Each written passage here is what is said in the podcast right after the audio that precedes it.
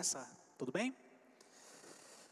Se for da vontade do Senhor Jesus, espero enviar-lhes Timóteo em breve para visitá-los. Assim, ele poderá me animar contando-me notícias sobre vocês. Não tenho ninguém que se preocupe sinceramente com o bem-estar de vocês, como Timóteo. Não tenho ninguém. Opa, perdão, verso 21. Todos os, todos os outros se preocupam apenas consigo mesmos e não com o que é importante para Jesus Cristo. Mas vocês sabem que Timóteo provou seu valor. Como filho junto ao Pai, ele servi, tem servido ao meu lado na proclamação das boas novas. Espero enviá-lo assim que souber o que me, me acontecerá aqui. E tenho confiança no Senhor de que em breve eu mesmo irei vê-los.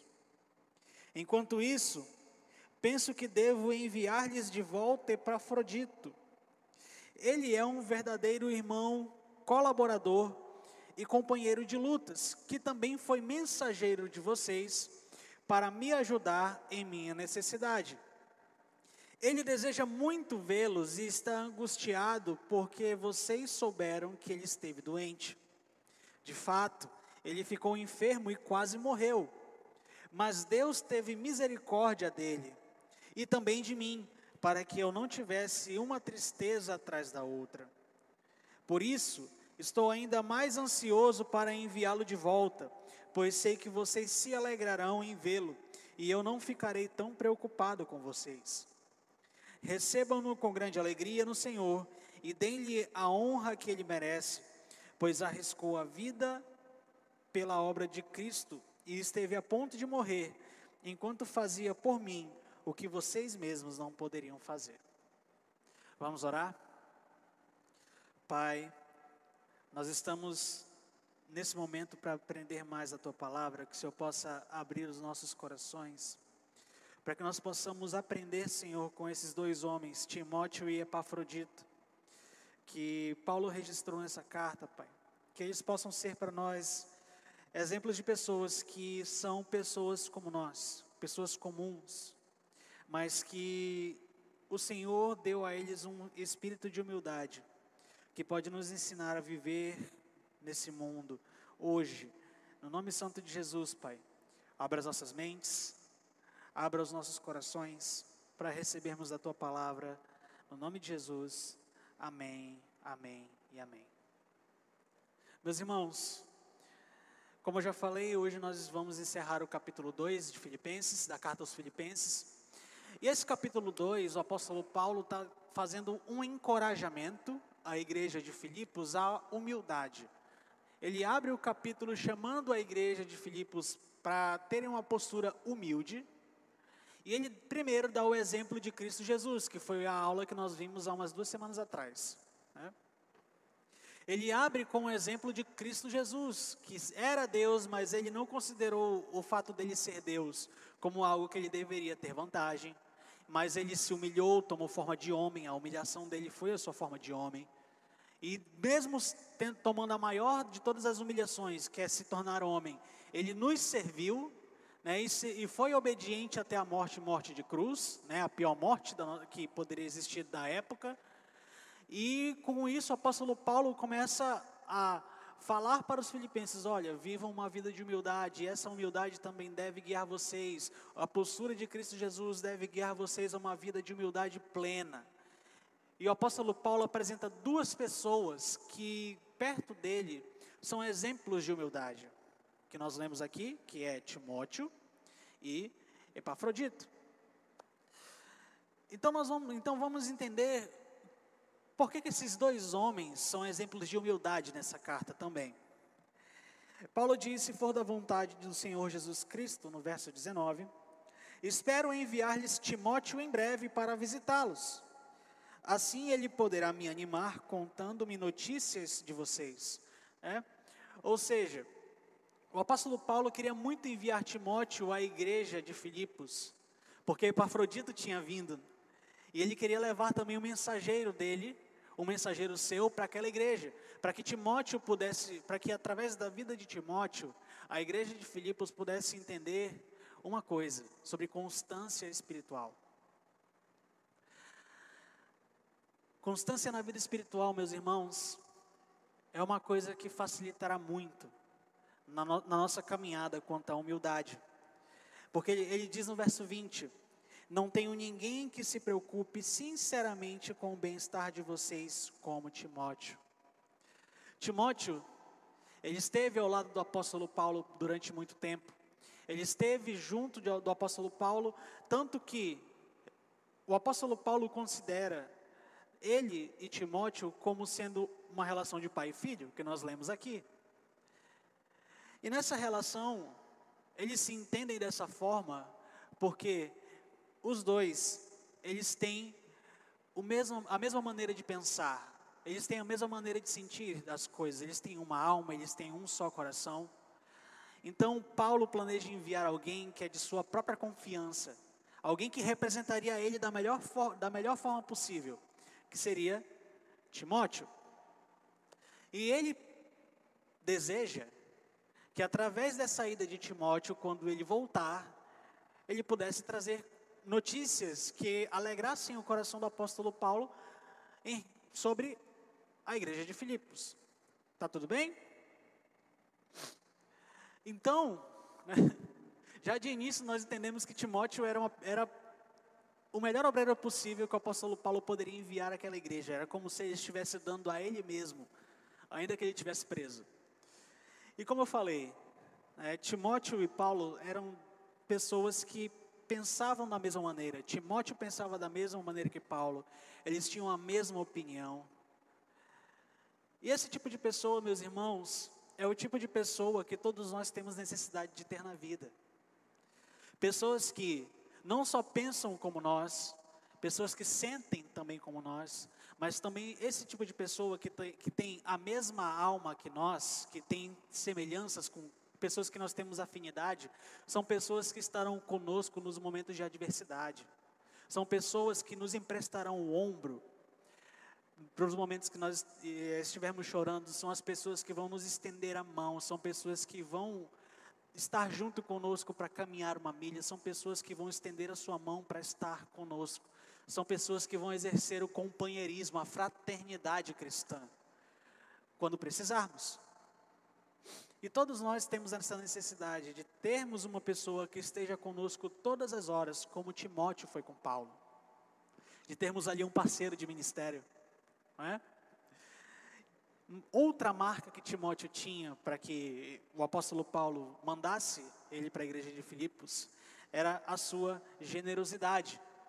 Porque Timóteo estava profundamente preocupado com a igreja de Filipos, que é o que o apóstolo Paulo diz no verso 20: Não tenho ninguém que se preocupe sinceramente com o bem-estar de vocês, como Timóteo. O, é, Timóteo ele estava completamente ansioso para que pudesse estar com os filipenses, porque ele nutria uma preocupação santa com aquela igreja. Ele realmente se preocupava com o bem-estar daquele povo, ele realmente se preocupava com o bem-estar daquelas pessoas, com a necessidade da igreja de Filipos, da, o que a igreja de Filipos poderia precisar para crescer espiritualmente. Então Timóteo realmente tinha uma, tinha uma certa preocupação. Com, é, alguns comentaristas tratam isso como se fosse um certo tipo de, de ansiedade, mas não uma ansiedade ruim. Mas é uma preocupação que ele tinha muito forte com a igreja de Filipos. Vocês estão bem aí? Olha aí, o nosso pastor aí. Timóteo era um obreiro com o mesmo pensamento de Paulo sobre a obra de Deus. Olha aí, né? E que bom é caminhar com pessoas assim, né? Que têm o mesmo alvo, que caminham junto, que somam com a gente. Glória a Deus. E a humildade de Timóteo era justamente o que permitia que a preocupação dele fosse genuína. Como assim? É, vamos olhar aqui o verso 21. Todos os outros se preocupam apenas consigo mesmos e não com o que é importante para Jesus Cristo.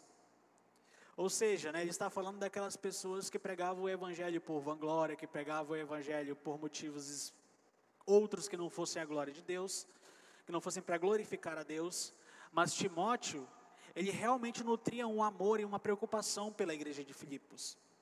Tanto que o apóstolo Paulo atesta essa preocupação dizendo no verso 22: Mas vocês sabem que Timóteo provou o seu valor. Como um filho junto ao pai, ele tem servido ao meu lado na proclamação do evangelho. Ou seja, Timóteo, quando caminhou com Paulo, é, eles passaram aí pelo menos uns cinco anos caminhando juntos. Timóteo não participou só da proclamação do Evangelho, não participou só de Paulo viajando de cidade em cidade pregando o Evangelho, mas também participou das lutas do apóstolo Paulo. E essas lutas atestaram que o amor de Timóteo, não só pelo ministério, não só por Deus, mas também o amor pela igreja de Cristo, era verdadeiro. Então, todos os sentimentos, todas as preocupações que Timóteo tinha, não era para, por exemplo, fazer média com o apóstolo Paulo. O apóstolo Paulo dizia, nós tem, a gente precisa cuidar da igreja de Filipos, e Timóteo de uma hora para outra, é verdade, a gente tem mesmo que cuidar da igreja de Filipos, sem que realmente ele se preocupasse, mas não, Timóteo tinha o seu coração ligado a esse lugar, Timóteo tinha realmente essa ligação forte de amar as pessoas da igreja de Filipos, e por isso, justamente por amar essas pessoas, ele se preocupou de uma maneira genuína com aquela igreja, com as necessidades daquela igreja. Timóteo também mostrou que ele era um obreiro excelente, porque ele não tinha pena de arregaçar as mangas para trabalhar. De Roma para Filipos dá uma viagem de aproximadamente 1.300 quilômetros. É, imagina, ter que ir para a igreja, de, ele é mandado por Paulo para a igreja de Filipos, ele vai 1.300 quilômetros na ida, e ele vai ter que voltar para trazer o relatório. São 2.600 quilômetros. Isso é chão, irmão. Isso é, hoje, isso é chão. É, agora imagina no primeiro século, que era cavalo ou jumentinho ou a pé. Era pior ainda. Mas Timóteo estava disposto a mudar a sua agenda, a adaptar as, a, a sua vida de acordo com aquilo que o apóstolo Paulo pedia para ele. Ele era uma pessoa adaptável, ele sabia colocar a prioridade, na, na, sua, na prioridade da sua vida as prioridades e deveres do reino. Então ele sempre estava ali com a sua vida aberta e pronta para fazer aquilo que o apóstolo Paulo pedia. Seja para pastorear uma igreja por um tempo, como foi em Éfeso, seja para ir à igreja de Filipos, ou seja para ficar em qualquer outro lugar, para onde o apóstolo Paulo enviasse ele, ele estava disposto a ir. Isso nos mostra que é o seguinte, né, apesar de Timóteo não ser uma figura que possui, por exemplo, um livro próprio na, na, dentro, dentro, da Bíblia, no cânon da Escritura, ele é uma pessoa que é muito citada no Novo Testamento pelo apóstolo Paulo por ser justamente alguém que esteve disposto a trabalhar no ministério. Isso já nos mostra, meus irmãos, que o ministério que nada custa, ele nada realiza. O ministério que não custa nada a ninguém, é um ministério que nunca vai frutificar, é um ministério que não sai do lugar, é um ministério que não começa. Toda a vida ministerial, ela exige sacrifício, ela exige esforço. Essa frase não é minha, tá bom? É o Steve Lawson, que é o nosso, que é o, o autor do nosso livro base, né? Ministério que nada realiza, que nada, ministério que nada custa, nada realiza, tá bom? Então, se nós almejamos um dia ter um ministério, então é melhor a gente começar, ó, a arregaçar as mangas, arregace as mangas, comece a colocar os braços de fora e se lance no arado, comece a trabalhar, porque é somente assim que o ministério que Deus deu para nossas vidas vai frutificar. Não pense que deitado eternamente em berço esplêndido e ao som do mar à luz no céu profundo, é, vai fazer com que algum dia você seja um pastor que vai impactar nações ou até mesmo impactar somente a sua igreja. Né? Se alguém almeja um ministério e não quer trabalhar nisso e acha que de uma hora para outra vai ser uma carreira meteórica, você está muito enganado. Seja para impactar a igreja da sua vida, da, a vida da sua igreja local, ou para impactar as nações, você vai ter trabalho.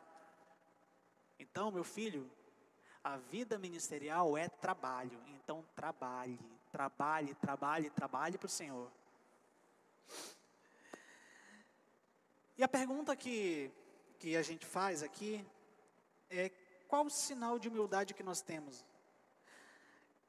de todos, esses, de todos os sinais que Timóteo apresentou, né, de ser um servo leal, de ser um obreiro leal, de estar junto com o seu líder espiritual. Será que nós andamos juntos com nossos líderes espirituais?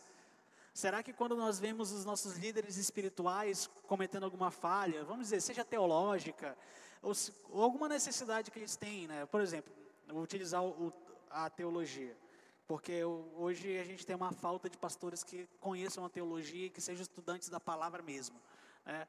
Digamos que você esteja numa igreja onde o pastor ele não é muito bem versado em teologia, ele não é alfabetizado teologicamente. E você é. A sua igreja não tem ninguém, não tem outra pessoa que conheça melhor de teologia a não ser você. Qual seria a sua postura? Você olharia para a sua igreja e falaria: esse lugar aqui não é para mim. Esse, eu não tenho esse lugar aqui, ninguém sabe de Bíblia, o pastor não sabe o que ensina, só fala besteira, eu vou embora. Ou será que você, ou será que você juntaria seus ombros com o do seu pastor, investiria no seu pastor para que ele crescesse, insistiria junto com seu pastor, caminharia junto com seu pastor, para que ele pudesse ser um pastor melhor, tanto para você quanto para sua igreja? Isso é humildade.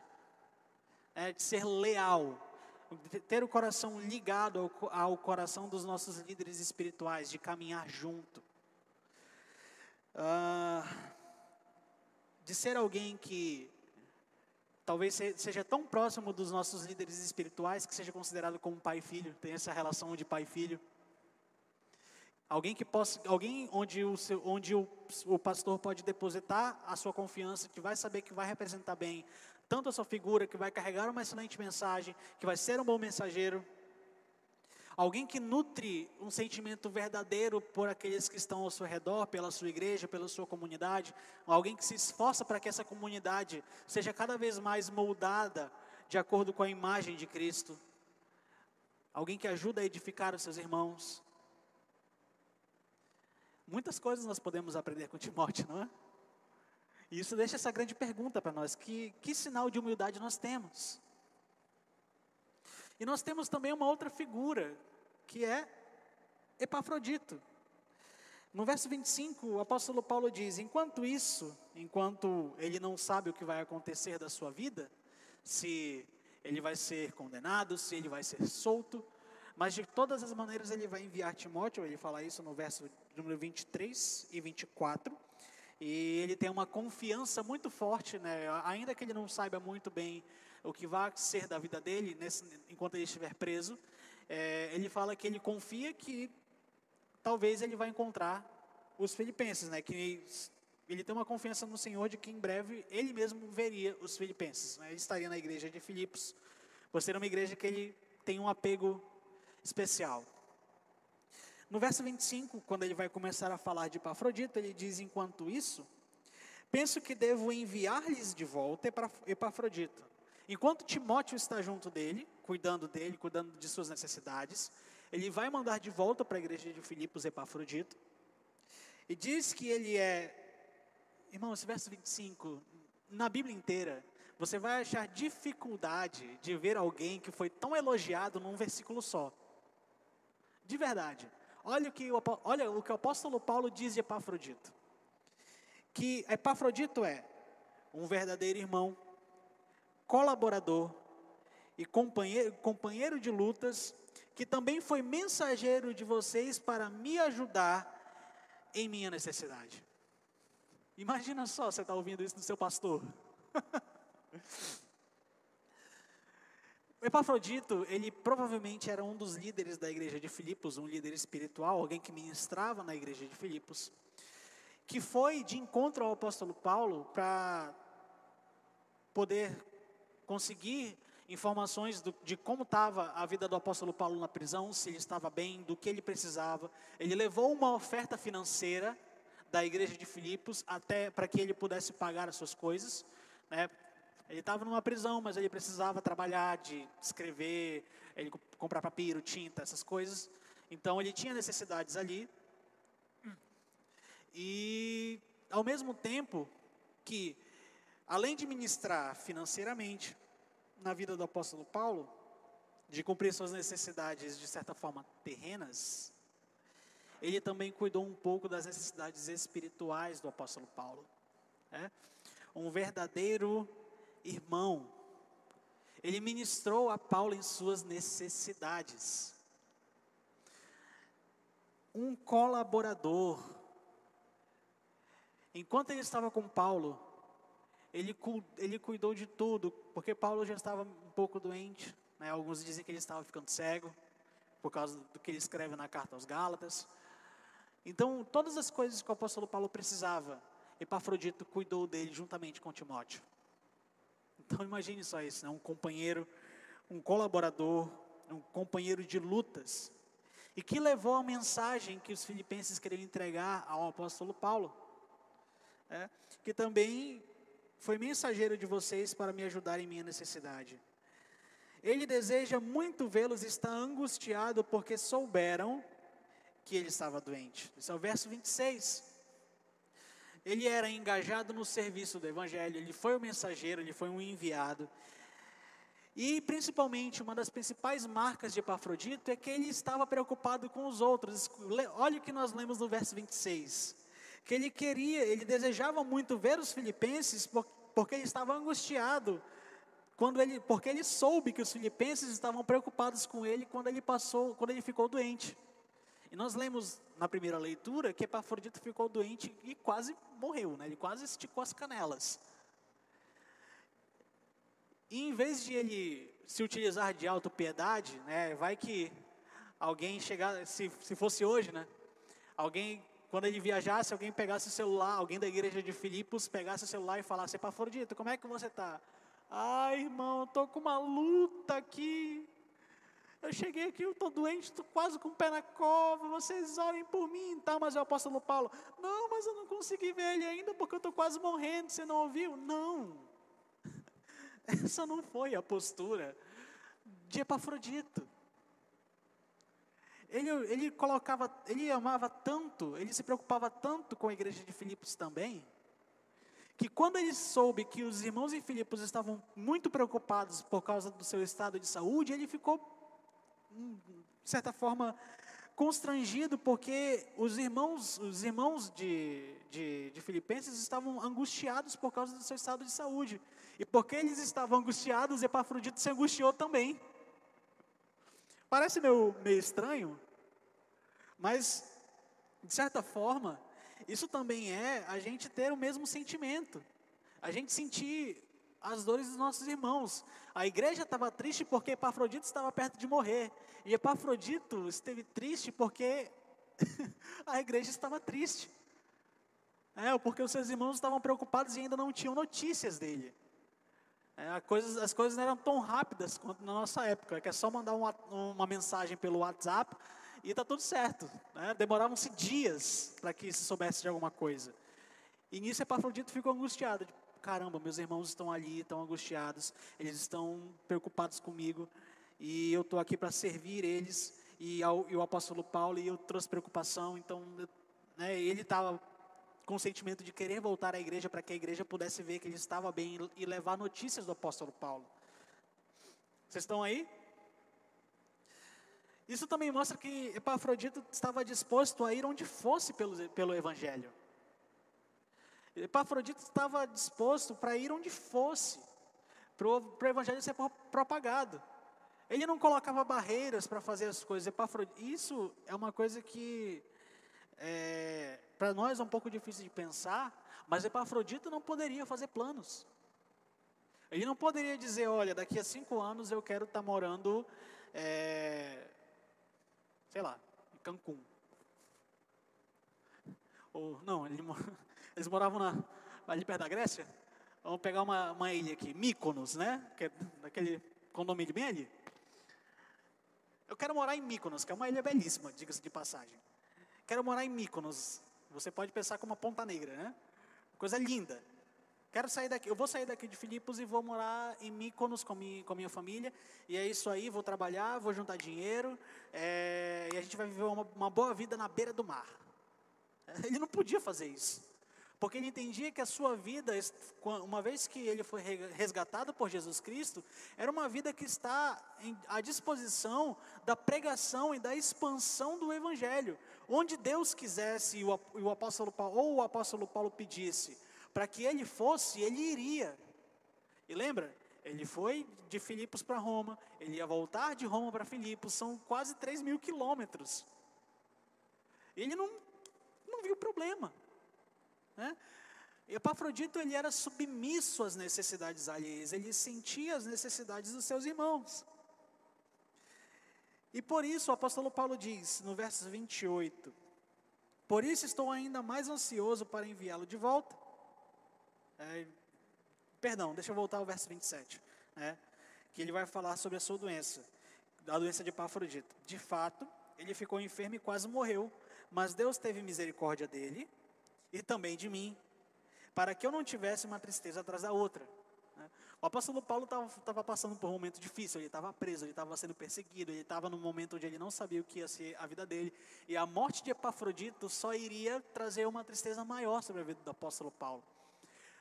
Epafrodito veio para Roma para ministrar a Paulo e no meio do percurso ele fica doente. No meio, no, no, meio de todo esse, no meio de todo esse momento, ele fica doente e quase morre. E a morte de, de Epafrodito traria uma tristeza muito grande ao apóstolo Paulo. E além de Deus ter misericórdia da vida de Epafrodito, de trazer a cura, de fazer ele se restabelecer, ele também teve misericórdia do apóstolo Paulo, para que ele não tivesse uma tristeza maior ainda. E justamente por isso, no verso 28, agora sim, é, o apóstolo Paulo diz: Por isso, estou ainda mais ansioso para enviá-lo de volta, pois sei que vocês se alegrarão em vê-lo, e não ficarei tão preocupado com vocês. Ou seja, a preocupação do apóstolo Paulo em restabelecer a alegria daquela igreja, para que aquela igreja estivesse alegre, para que aquela igreja completasse a alegria do apóstolo Paulo, como nós já vemos, ele vai mandar Epafrodito de volta para que eles o recebam que é no verso 29, que, eles o res, que ele seja recebido, né? recebam-no com grande alegria no Senhor e deem-lhe a honra que ele merece. Porque Epafrodito arriscou a própria vida para cumprir aquilo que Deus ordenou, para cumprir um cuidado que, ele, que a igreja de Filipos queria ter com o seu pastor, que é o apóstolo Paulo, com o seu pastor maior, com o seu fundador. Então, ele, era, ele deveria ser recebido como se fosse um herói. Imagine só. Né? Pelo fato de ele ter arriscado sua vida para cumprir algo que Deus ordenou, para cumprir a.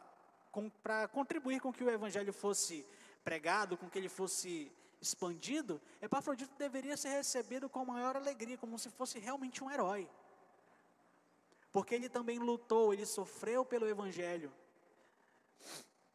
Recebam-no com grande alegria no Senhor e deem-lhe a honra que ele merece pois arriscou a vida pela obra de Cristo e esteve a ponto de, de morrer enquanto fazia por mim o que vocês mesmos não poderiam fazer. Ele foi um ministro da consolação, ele foi um ministro da ajuda, ele foi um ministro do socorro. Epafrodito também foi um homem leal, foi um homem que foi servo enquanto esteve com o apóstolo Paulo, um homem que amou a igreja de Filipos, um homem que estava completamente entregue para o serviço de Deus, de maneira humilde. Que exemplos nós temos, nós tivemos essa noite, não é? Essa aula é um pouco mais curtinha mesmo, porque a gente não tem muitas coisas do que mostrar.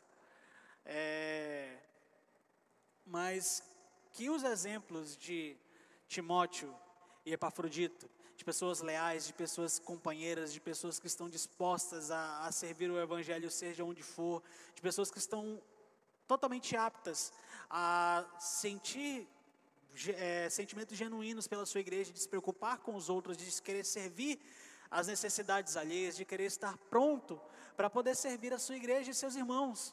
De pessoas que são totalmente generosas, que se doam por inteiro para a obra, que, que ajudam e socorrem os seus líderes espirituais, de pessoas que estão somando junto, de pessoas que são ajudadores, consoladores. Que nessa noite esses dois exemplos possam guiar as nossas vidas. Amém? A nossa aula é curtinha mesmo. Ela é curtinha mesmo. Bom, meus irmãos, de novo eu volto a vocês Se você é grato pelas coisas que você tem recebido nessa igreja, seja online, seja presencial aqui nos cultos, se você se sente feliz de estar aqui, se, Deus, se você é grato a Deus pelas coisas que Ele tem feito na sua vida, por aquilo que Ele tem ministrado através dessa igreja na sua vida, do, que Ele tem feito através da sua, da sua vida, pelo cuidado que essa igreja tem com você, se você sente que essa igreja é sua casa e você é grato a Deus por isso, é, que você que a, a sua gratidão ela possa também ser manifestada na forma de dízimos ou ofertas. Aqui embaixo nós temos a nossa conta. Se você clicar também na descrição do vídeo, um pouco mais embaixo, você tem o número das nossas contas, você tem um telefone aqui, caso você se sinta à vontade de depositar. Se você não se sentir à vontade de fazer isso, é, nós temos aqui os cultos, o culto de, os dois cultos, é, o culto da manhã às 10 horas da manhã e o culto da noite às 6 e meia, é, às 18h30, que nós estaremos esperando você para receber essa oferta, para receber o seu dízimo, como uma expressão sua de gratidão a Deus. Tudo bem? Meus irmãos, então a nossa aula de hoje foi isso, tá bom? É, desde já, eu aviso, eu vou lançar o aviso aqui, e a gente vai fortificando ao, ao longo da semana. Dia 13, deixa eu até confirmar no meu calendário, de se realmente é. Se for, é isso mesmo. Anote na sua agenda que dia 13 de agosto, dia 13 de agosto, vai acontecer o sorteio da. Não, vai acontecer o retorno do De Cara na Palavra ao formato presencial. Tá bom? Então, prepare a sua agenda, prepare o. Prepare todo, todo o seu cronograma, né? se organize para que você possa estar com a gente aqui presencialmente. Né? Estar na plataforma por live é muito bom, mas presencial é melhor, né, gente? Não tem o que fazer, não, tá? Presencial é muito melhor. Aqui tem mais graça, tá bom? E aqui a gente pode tirar as dúvidas de vocês de, de uma melhor maneira, né? Podemos sanar, podemos servir vocês de uma, da melhor maneira possível. Então, se prepare, dia 13 de agosto, a nossa escola volta, ao vivo, presencial e volta com tudo, tá bom? Nós vamos voltar ainda na, na série, na, no estudo da carta aos Filipenses. Então, nós contamos com vocês aqui e esperamos vocês, né?